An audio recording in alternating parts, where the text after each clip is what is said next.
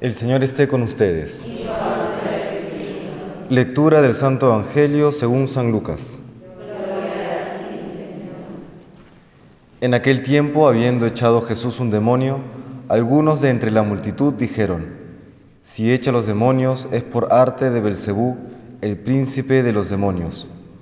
Otros, para ponerlo a prueba, le pedían un signo en el cielo. Él, leyendo sus pensamientos, les dijo: todo reino en guerra civil va a la ruina y se derrumba casa tras casa.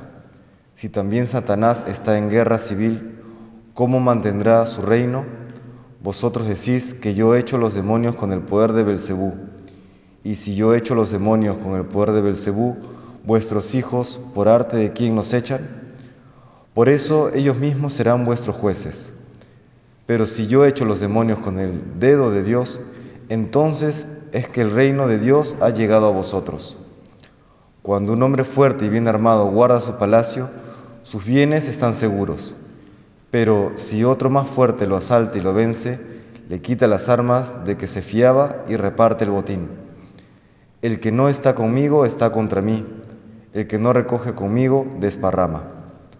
Cuando un espíritu inmundo sale de un hombre, da vueltas por el desierto buscando un sitio para descansar pero como no lo encuentra, dice, volveré a la casa de donde salí.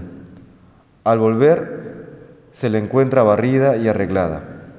Entonces va a coger otros siete espíritus peores que él y se mete a vivir allí.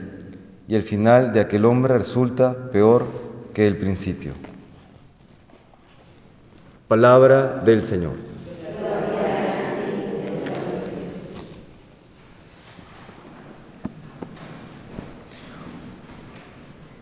Quizá una de las experiencias más tristes que podemos experimentar en la vida cristiana es conocer una persona que a través de un retiro, una misa, un rato de oración, alguna experiencia de la vida ha conocido a Dios, no ha pasado o ha tenido una conversión.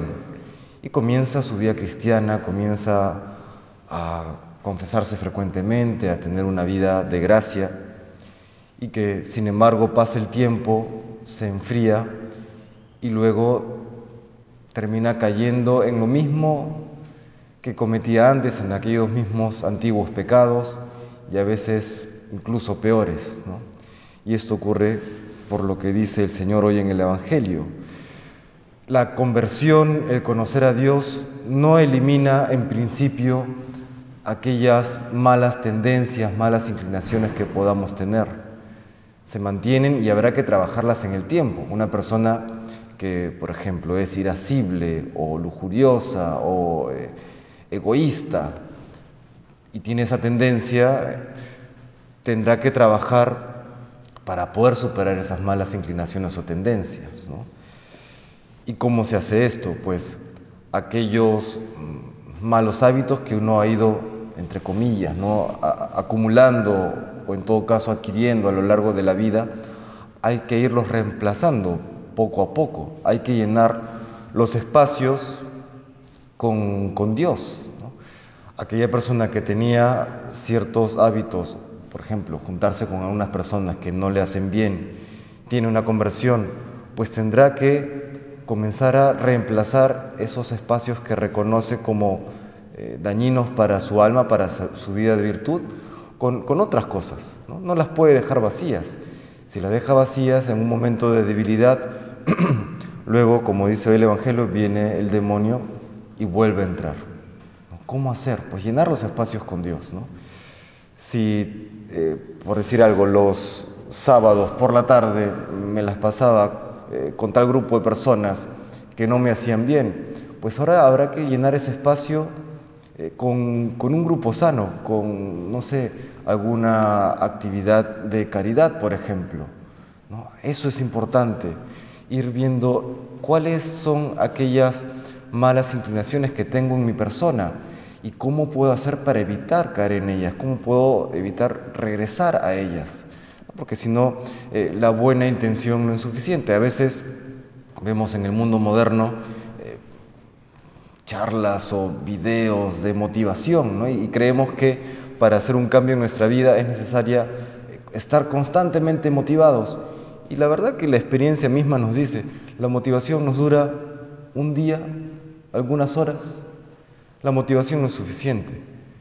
Ayuda en un primer eh, impulso, sí, pero no podemos vivir de motivación en motivación. Habrá que aprender a perseverar incluso en medio de las dificultades, en medio de los momentos difíciles, y eso se necesita pues la gracia de Dios y comenzar a establecer hábitos buenos en nuestra vida, es decir, una vida de virtud.